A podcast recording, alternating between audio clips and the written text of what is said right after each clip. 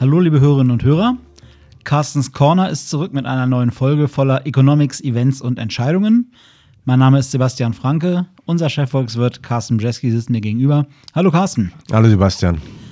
Ja, wir wollen heute unseren Hörerinnen und Hörern mal wieder ein kleines Update geben, was sich so in der Welt der Wirtschaft in letzter Zeit getan hat. Äh, was hat denn so die Märkte bewegt, mal abgesehen davon, dass äh, Jürgen Klinsmann bei Hertha BSC zurückgetreten ist? Ja, das hat natürlich die Berliner Märkte bewegt und äh, den, den aus Berlin stammenden Volkswirt noch mehr bewegt als der Abtritt von der AKK, Annegret Kramp-Karrenbauer. Ich denke, was die Märkte immer noch bewegt, ist der, der Coronavirus. Ähm, ja oder nein? Wir haben, denke ich, doch auch in Deutschland ähm, ja, die, die politischen Schlagzeilen, die wir jetzt äh, seit anderthalb Wochen hatten, Thüringen, äh, Abgang Annegret Kamm-Karrenbauer, denke ich, hat die deutschen Gemüter sehr bewegt, die Märkte nicht so sehr. Und ob es die Wirtschaft bewegen wird, da können wir gleich nochmal drüber sprechen. Ähm, und dann ist so ein bisschen Ruhe aktuell eingekehrt, die Börsen haben sich wieder stabilisiert, ähm, DAX einen neuen Höchststand erreicht. Und irgendwie scheinen so diese großen Sorgen, die wir ja Anfang des Jahres noch hatten, Iran-Krise, Coronavirus, irgendwie aktuell wieder vom Radar der Finanzmärkte verschwunden zu sein. Was fällt mir jetzt noch so ein, wenn ich mal ähm, versuche aus meiner Hertha BSC-Blase äh, aufzutauchen, ähm, dann ähm, ja, haben wir doch auch gesehen, denke, das ist doch nochmal eine, eine harte Geschichte, die Konjunkturdaten in Deutschland. Ja, das, äh, das war ein, doch ein großer Dämpfer. Ähm, Industrieproduktion, Industrieaufträge im Dezember, alles nochmal runter. Und ähm, wir werden ja dann, wenn jetzt diese Podcast-Folge ähm, online gestellt wird, dann haben wir auch die, die BIP-Zahlen für Deutschland. Es sieht aktuell so aus, lehnen wir uns mal aus dem Fenster, ähm, als ob wir dann doch einen kleinen Schrumpfkurs wieder hatten im vierten Quartal. Und das ist anders, als eigentlich bisher alle gedacht hatten. Denn eigentlich war ja so ein bisschen die Erwartung, dass die, die deutsche Konjunktur auch im vierten Quartal wieder leicht gewachsen war. Aber diese Sorgen rund um die Industrie ähm, und damit auch um die gesamte Konjunktur bewegt uns auch alle. Ähm, aber das ist so ein bisschen in aller Kürze die Themen, die uns in den letzten ein, zwei Wochen beschäftigt haben. Ja, dann äh, nehmen wir uns diese Themen doch äh, mal im näheren Detail vor. Du hast ja eingangs schon erwähnt, äh, das Thema Coronavirus. Das war ja auch Front and Center in der Folge 45 des Podcasts, die Inga und ich vor zwei Wochen aufgezeichnet hatten. Äh, ich habe da heute zwei Schlagzeilen gelesen, die sich beide auf die wirtschaftlichen Auswirkungen beziehen, die sich aber auf den ersten Blick so ein bisschen zu widersprechen scheinen. Äh, die erste war, Coronavirus verliert an Schrecken. Da ging es dann darum, was du schon gesagt hast, dass sich die Finanzmärkte so ein bisschen wieder erholt haben, dass ja der DAX und auch andere Aktienmärkte aktuell auch schon wieder Rekordstände erreicht haben. Und ähm, die andere Meldung, die ich gelesen habe, trug die Überschrift, äh, Coronavirus könnte zur Rezession führen. Da haben sich also unsere Kollegen von einer anderen großen Bank äh, mal hingesetzt und äh, Gedanken über den möglichen Effekt des äh, Coronavirus auf das BIP-Wachstum im ersten Quartal des neuen Jahres gemacht. Und die kommen also zu dem Schluss, das könnte das BIP-Wachstum um 0,2 Prozentpunkte und damit eventuell in den negativen Bereich drücken. Und wie du es ja eben schon angesprochen hast, wir werden es an dem Freitag, wo diese Folge dann online ist, werden wir es wissen. Aber die Möglichkeit, dass die BIP-Zahlen für das letzte Quartal 2019 ja auch äh, einen leichten Rückgang dann aufweisen, äh, die besteht ja. Äh, und äh, damit hätten wir dann das, was wir ja gerne als technische, oder natürlich nicht gerne, aber was wir als technische Rezession bezeichnen, mit äh, Rückgang äh, der wirtschaftlichen Aktivität in zwei Quartalen in Folge. Das stand ja schon äh, Anfang, Mitte des Jahres mal zur Diskussion, ob es dazu kommen würde, als die äh, Konjunkturzahlen für Deutschland nicht so gut aussahen. Du hast damals schon gesagt, wenn das so kommen sollte, ja gut, dann wäre das halt diese technische Rezession, aber eine Katastrophe wäre das noch nicht. Ich könnte mir vorstellen, gerade weil ja dieser Effekt des Coronavirus im Zweifelsfall ein vorübergehender ist und weil es dann möglicherweise auch zu, ich sag mal, Aufholaktivitäten kommen würde, dass du das ganz bezogen auf diesen, diesen Tatbestand der technischen Rezession jetzt vermutlich ähnlich sehen würdest. Ja, können wir ganz kurz auseinanderdröseln so ein bisschen. Ich meine, es gibt eine nicht ganz ernst gemeinte Faustregel für, für Volkswirte, die bei Banken arbeiten, auch nur bei dieser oder bei anderen. Und äh, die sagt eigentlich Faustregel 1, ähm, irgendwelche Risikoszenarien, die treten eigentlich immer nur mit einer Wahrscheinlichkeit von 40 Prozent ein. Ja, also wird man gefragt, wie, wie groß ist das schlimmste Ereignis, ähm, ja, keine Ahnung, die, die ähm, Ausbreitung oder ein, ein, ein harter Brexit, dann sagt man am liebsten mal 40 Prozent. Warum 40 Prozent? Weil 40 Prozent ähm, ja doch nicht das Hauptszenario ist, weil sonst wären es 60, ähm, aber doch irgendwie so erschreckend stark sich anhört, dass man denkt, oh ja, 40 Prozent, ah, das ist schon, äh, schon nicht gering. Also Faustregel 1. Faustregel 2 ist eigentlich immer ganz gut zu sagen, okay, wenn dann die Frage kommt, nach wie groß könnte denn der Wachstumseffekt sein von ähm, ja, Event A, B oder C, dann sagt man eigentlich immer so zwischen 0,1 und 0,3 Prozentpunkte kann das Wachstum kosten. Da liegt man das auch, ja, so ein bisschen, man sieht davon etwas, trifft meist noch immer rein. Ölpreisschock, äh, ja, ähm, keine Ahnung, Winterwetter oder in dem Fall auch Coronavirus und 0,1 bis 0,3 ist immer eine super Aussage. Und da passen dann auch die 0,2 der Konkurrenz wohl ganz gut rein ohne erst deren Analysefähigkeiten, um wir jetzt hier komplett kritisieren zu wollen. Ähm, lass mal ganz kurz anschauen. Ja, die, die, Märkte schauen ja immer ein bisschen voraus, ja, was ich gesagt habe. Und, und die, an den Märkten ist jetzt deutlich wieder ein bisschen Entspannung. Warum? Weil sich die, äh, ähm, die Anzahl der Neufälle scheinbar von dem Coronavirus ähm, langsam legt, dass jetzt erstmal jedenfalls diese große ähm, Ansteckungswelle im Westen doch nicht gekommen ist oder noch nicht gekommen ist ähm, und damit dieser, dieser Schrecken vor einer großen Pandemie jetzt doch ähm, ein bisschen überzogen zu sein äh, ja, scheinbar gewesen ist. Ähm, so, dadurch sagt der Markt wieder, ja, super, legt sich, ähm, die Welt geht äh, doch wieder nicht unter und dann können wir wieder zurückgehen zu Notenbanken, pumpen immer noch billiges Geld in die Märkte, Zinsen sind niedrig und darum ähm, sind dann jetzt die Aktien wieder ein bisschen auf diese, auf diese neuen Höchststände zurückgekehrt. Das nimmt dich weg und darum stimmt halt die andere Aussage, die du ja gesagt hast, ähm, dass wir trotzdem jetzt vielleicht durch Corona in eine Rezession kommen könnten. Ähm, warum? Weil wir jetzt nämlich würde ich mal unabhängig von diesen psychologischen äh, Vertrauenseffekten uns da mal die realwirtschaftlichen Effekte anschauen. Und da ist das so, dass in, äh, in Deutschland, glaube ich, so 10 Prozent ähm, der, der Vorleistungen in der Industrie äh, kommt aus China. Ähm, das heißt, wenn jetzt da die Fabriken länger geschlossen sind, ähm, dann, äh, dann habe ich einfach auch Probleme mit der Produktionskette in Europa. Ja, ganz einfach, ist, es gibt eine Verzögerung habe ich dann, also ich habe eigentlich diesen Effekt, dann habe ich den direkten China-Effekt selber, nämlich weil in China ist dieses Coronavirus immer noch extrem stark, hat die Leute verunsichert, Leute gehen eigentlich äh, nicht auf die Straße, ähm, Mitarbeiter und äh, wir kennen das auch, auch selbst bei uns, also äh, Kollegen in Asien, ähm, werden dann gefragt, um so eine Art eigentlich mehr Homeoffice aktuell zu machen. Ähm, so, also da wird der Konsum wird deutlich ähm, darunter leiden, im, im, mindestens im ersten Quartal in China. So, und wenn es dann irgendwelche deutschen oder europäischen Produkte gibt, die dann in China im ersten Quartal weniger verkauft werden, dann spüren wir das in Deutschland auch. Aber ich denke, dass das größte Problem ist das Problem der, der Verzögerung in der Produktionskette von, von Industrieunternehmen. Ähm, und äh, das kann halt durchaus dazu führen, da wir uns ja jetzt auch, wenn wir uns ja diese, diese Talsohle anschauen, ja, im, im Dezember, Auftragsbücher weiterhin geschrumpft, Industrieproduktion stagniert. Ähm, so, wenn jetzt dieser erhoffte leichte Aufschwung in der Industrie es doch ein, zwei Monate auf sich warten lässt, dann ist es durchaus möglich, ähm, dass das ähm, erste Quartal von der Industrieseite her nochmal enttäuschend ist. Dann kann es auch durchaus sein, dass der Konsum in Deutschland. Ja, aufgrund von Verunsicherung, aber auch aufgrund von ähm, einer Abkühlung nach dem Weihnachtsgeschäft, aufgrund von vielleicht jetzt doch mehr Schlagzeilen, dass sich die Gesamtwirtschaft äh, abkühlen könnte und dadurch, dass Verbraucher ein bisschen vorsichtiger sein, aufgrund der Tatsache, dass Leute, haben wir auch in deine IS-Studie darüber gemacht, dass Leute eigentlich doch anfangen müssten, mehr zu sparen ähm, auf, aufgrund äh, von niedrigen Zinsen, also dass dann vielleicht auch weniger in den Konsum geht. Und dann kann es durchaus sein, dass wir auch im ersten Quartal irgendwo an der Stagnation vorbeischrammen. Und das ist dann entweder ja, eine, eine, schwarze oder eine rote Null. Ähm, so, und dann kommen wir halt wieder auf diese äh, Geschichte, okay, heißt das dann Rezession? Also erstmal müssen wir jetzt wieder das vierte Quartal abwarten. Ähm, wie anfänglich gesagt, ähm, da ist es durchaus möglich, dass wir da auch einen leichten Schrumpfen der Wirtschaft gesehen haben. Und dann nochmal ein zweites Quartal hintereinander schrumpfen, heißt dann nach äh, Lehrbuch technische Rezession. Ist die technische Rezession weiterhin nicht schlimm, äh, obwohl wir uns dann doch so seit, na, eigentlich Mitte 2018 ja doch in, in einer faktischen Stagnation befinden. Nein, es ist nicht so schlimm, weil wir auf einem sehr hohen Niveau stehen aktuell.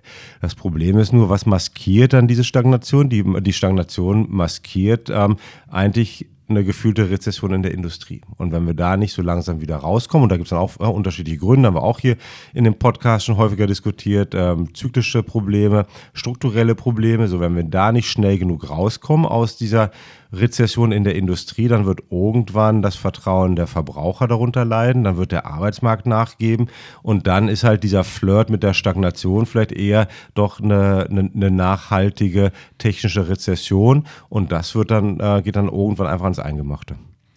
Ja, du hast es ja schon angesprochen, gerade für die Industrie sehen die Zahlen nicht so rosig aus. Das betrifft ja nicht nur Deutschland, sondern auch äh, andere Länder der Eurozone, insbesondere die großen Länder der Eurozone, Deutschland und auch Frankreich, Italien, Spanien. Die hatten alle ähm, einen Rückgang der Industrieproduktion im Dezember von 2% oder mehr und somit dann auch letzten Endes die Eurozone als Ganzes. Orderbücher hast du auch angesprochen, also die Auftragsbücher in der Industrie sehen auch nicht so rosig aus. Ähm, nun ist es ja so, tatsächlich nimmt ja, was zum Beispiel den Arbeitsmarkt angeht, der Einfluss der Industrie schon seit Jahrzehnten ab. Ich habe es mal nachgeschaut. 1971 war das letzte Jahr, in dem mehr Leute im sekundären Sektor, also im produzierenden, verarbeitenden Gewerbe, ähm, tätig waren, als im, im tertiären Sektor, also Dienstleistungen und sonstiges. Ähm, und mittlerweile ist das Verhältnis so quasi 1 zu 3. Also ein Viertel in der Industrie, drei Viertel äh, in den Dienstleistungen und dann vielleicht noch roundabout etwas mehr als ein Prozent eben im Primärsektor, also quasi Landwirtschaft oder auch Bergbau. Ähm, wie siehst du denn das? Du hast ja quasi oder du bist on the records äh, mit dem Spruch Something's gotta give. Also entweder muss sich äh, die Industrie oder generell äh, die, die Wirtschaftslage wieder erholen oder wir werden dann auch ein Durchschlagen der schlechter werdenden Zahlen auf den Arbeitsmarkt sehen. Was denkst du denn, was von beiden der Fall sein wird auf dem aktuellen Stand? Jetzt muss der Hörer mal kurz aufpassen, jetzt wird extrem technisch, mal zur Abwechslung, um mal zu zeigen, dass wir das auch drauf haben. Ähm, was, wir, was wir aktuell sehen, ist, ähm, dass die, die Lagerhaltung Inventories, Vorräte, wie man immer das auch nennen möchte, ähm, sehr merkwürdige Sachen mit den, mit den Daten macht in der Industrie. Ja, und das macht es auch schwierig, um jetzt so eine kurzfristige ähm, gute Prognose abzugeben. Was wir sehen, da schauen wir nur auf, auf, auf Deutschland erstmal. Wir haben halt gesehen, dass sich ähm, ein enormer Lageraufbau, äh, dass der stattgefunden hat in der, eigentlich im Laufe 2019. Die Lagerbestände extrem hoch, ähm, Auftragsbücher immer dünner. Also das, äh, das prophezeit nie Gutes für die Industrieproduktion in den erstkommenden Monaten. Ähm, so, es ist aber so, dass wir im Dezember, Januar sehen, das ist alles umfragebasierte Indikatoren, dass die Lager, äh, Lagerbestände leicht zurückgehen in der Industrie. So, das heißt eigentlich, dass sich irgendwas langsam anfängt zu drehen. Ähm, dann wird es noch komplizierter, schaue ich mir die verschiedenen Untersektoren an. Ähm, dann sehe ich zum Beispiel, dass die Lagerbestände im Automobilsektor ähm, in der zweiten Jahreshälfte 2019 schon zurückgegangen sind. Dann wird es noch komplizierter, dann schaue ich mir die Lagerbestände bei den Autoverkäufern an äh, und die sind immer noch extrem hoch. Ja, also das sind so, so ganz, ganz merkwürdige Geschichten, die auf, auf, auf, den ersten Blick nicht unbedingt Sinn ergeben. Ähm, heißt aber, dass da irgendwie doch extrem viel produziert wurde. Manche Sektoren haben langsam den, den Lagerbestand abgebaut. Ähm, gleichzeitig ja, in dem Auto, ähm, Autofall werden die jeweils in Deutschland nicht verkauft, vielleicht im Ausland ein bisschen mehr. Ähm, so, und das heißt, dass, äh, dass es ein, irgendwie sich leicht drehen könnte in der Industrie. Ähm, so, dann haben wir gerade darüber gesprochen. Corona könnte dieses Drehen ähm, ein bisschen ein, zwei Monate hinauszögern. Ähm, aber von daher ist, denke ich, aktuell doch so Sprache von einer leichten Bodenbildung. Um, ähm, something gotta give. Es, es bleibt weiterhin ganz deutlich, ähm, denn ich denke, wird aufgrund von Corona werden wir mindestens bis zum zweiten Quartal dieses Jahres warten müssen, bevor wir wirklich einen, einen eine elementare Verbesserung in der Industrie sehen, im, im optimalen Fall. Und, ähm, und bis dahin müssen wir wirklich hoffen, dass der Verbraucher eigentlich weiterhin äh, optimistisch bleibt, so wie es, wie es war. Wenn, wenn das nicht der Fall ist, und das befürchte ich, denke, dass aktuell eher erstmal ein bisschen schlechter wird, bevor es danach wieder besser wird. Ähm, und das ist so aktuell, denke ich, wenn man, wenn man versucht, dieses Nowcasting zu machen, ähm, also wirklich diese, diese kurzfristige Konjunktur ähm, Prognosen, dann heißt das, dass, äh, dass wir da eher ein sehr schwaches erstes halbe Jahr bekommen werden und dann einen Aufschwung in der zweiten Jahreshälfte. Aufschwung heißt jetzt nicht super duper Friede, Freude, Eierkuchen. Das geht jetzt wieder richtig in blühende Landschaften. Nee, das heißt, es wird sich ein bisschen wegbewegen von dieser Stagnation. Ja, denn da muss man auch aufpassen. Und dann geht es ja darum, ja, was natürlich auch, auch Volkswirte in den Medien gerne machen. Es geht natürlich auch um, um das Framen, also wie wie positioniere ich eine Geschichte. Nur weil es dann etwas besser wird, heißt es noch nicht, dass es optimistisch sein muss. Ähm, ich denke, dass wir uns in der zweiten Jahreshälfte wegbewegen werden von der leichten Stagnation, weil ich auch weiterhin davon ausgehe, dass die ähm, Bundesregierung noch ein bisschen, bisschen nachlegen wird mit dem äh, Investitionspaket. Ja, Stichwort Episode zu den Investitionen bei, bei unserem Podcast. Und ähm, dann wird es halt ein bisschen wieder aufwärts gehen. Aber dieser ähm, dass wir in strukturell zu Wachstumsraten von anderthalb Prozent bis zwei Prozent kommen werden, ähm, das sehe ich auf absehbare Zeit eher nicht. Ein weiteres Thema, das du auch eingangs schon angesprochen hattest, waren ja die Geschehnisse in Thüringen und deren Auswirkungen auf die Bundespolitik. Falls unsere Hörerinnen und Hörer äh, die letzten Tage irgendwie auf dem Mond oder unter einem Stein verbracht haben sollten, fasse ich es nochmal ganz kurz zusammen in Thüringen hat sich in einer ziemlich verfahrenen äh, politischen Situation mit einer starken Linkspartei und einer starken AfD äh, der FDP-Politiker Thomas Kemmerich äh, zum Ministerpräsidenten wählen lassen, mit den Stimmen nicht nur seiner Partei und der CDU, sondern auch der AfD, was natürlich einen gewissen Dammbruch im Umgang mit dieser Partei darstellt. Anschließend haben sich insbesondere die bundespolitischen Spitzen von CDU und FDP darum bemüht, diesen politischen Flurschaden so ein bisschen zu begrenzen und mussten dafür auch einiges äh, politisches Kapital investieren. Christian Lindner hat die Vertrauensfrage gestellt im äh, FDP-Vorstand, ist aber weiterhin äh, Parteivorsitzender dort. Und äh, Annegret Karrenbauer hat angekündigt, äh, jetzt kürzlich, dass sie äh, nicht zur Verfügung steht, um in den nächsten Bundestagswahlkampf als mögliche Nachfolgerin von Angela Merkel zu gehen und dass sie auch äh, demnächst den Bundesvorsitz der CDU abgeben wird. Das sind ja interessante Entwicklungen, mit denen noch vor zwei Wochen in dieser Form ganz sicher nicht zu rechnen war. Und ähm, die Frage ist jetzt, was hat das für Auswirkungen auf die Märkte, beispielsweise auf ähm, ja, Hoffnungen, die man sich gemacht hat auf eine weitere Integration der Eurozone und eben generell die Zusammenarbeit in Europa, wenn da jetzt äh, doch weitere Unsicherheit quasi ins Spiel kommt.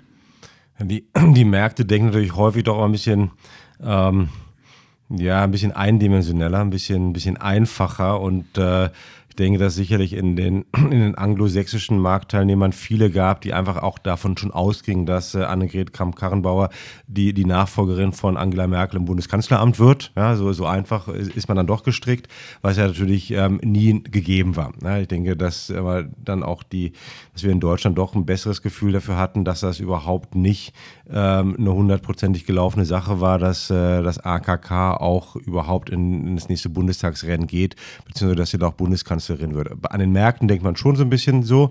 Von daher heißt es an den Märkten wieder, oh, Unsicherheit, Unsicherheit ist nie so gut. Ähm, sieht man das nun wirklich an, wie äh, zum Beispiel deutsche Staatsanleihen äh, gepreist werden? Nein, äh, da sah man eigentlich überhaupt keine Bewegung.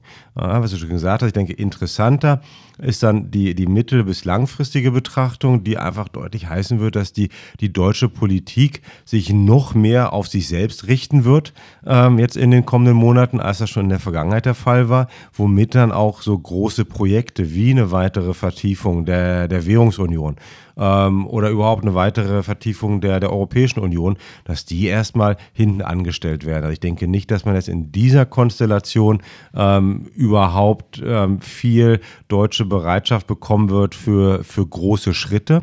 Ähm, ich denke, das wird der Markt und auch äh, die Analysten so, so langsam verstehen. Ähm, und ich denke, dass man sich dann auch nochmal darauf vorbereiten muss, ob das nun gut oder schlecht ist, dass es durchaus sein kann. Wir hatten ja auch jetzt äh, am Tag der Aufnahme die, die Aussage von der SPD, dass man ähm, also mehr oder weniger zusammengefasst ähm, keine Fortsetzung der großen Koalition, solange nicht Angela Merkel mehr Bundeskanzlerin ist, ähm, mal, vereinfacht gesagt. Also der Markt kann sich schon darauf einstellen, dass eventuell doch noch zu vorgezogenen Bundestagswahlen kommt. Ähm, äh, persönlich heißt es dann dieses Jahr noch, ich denke nicht, denn wir haben ja in der zweiten Jahreshälfte die ähm, EU-Ratspräsidentschaft, die wir dann in Deutschland haben. Ich kann mir nicht vorstellen, dass, dass man da ein großes Interesse hat, dann da auch ein, sehr zerstrittenes oder ähm, instabiles äh, Deutschland zu geben. Also das wird sicherlich noch unter äh, unter Vorsitz von Angela Merkel durchgezogen werden. So, aber dann, wenn wir dann halt den ähm, neuen Parteivorsitzenden der, der CDU haben, der ja dann, so wie es aussieht, sehr wahrscheinlich auch der nächste Kanzlerkandidat der Union sein wird.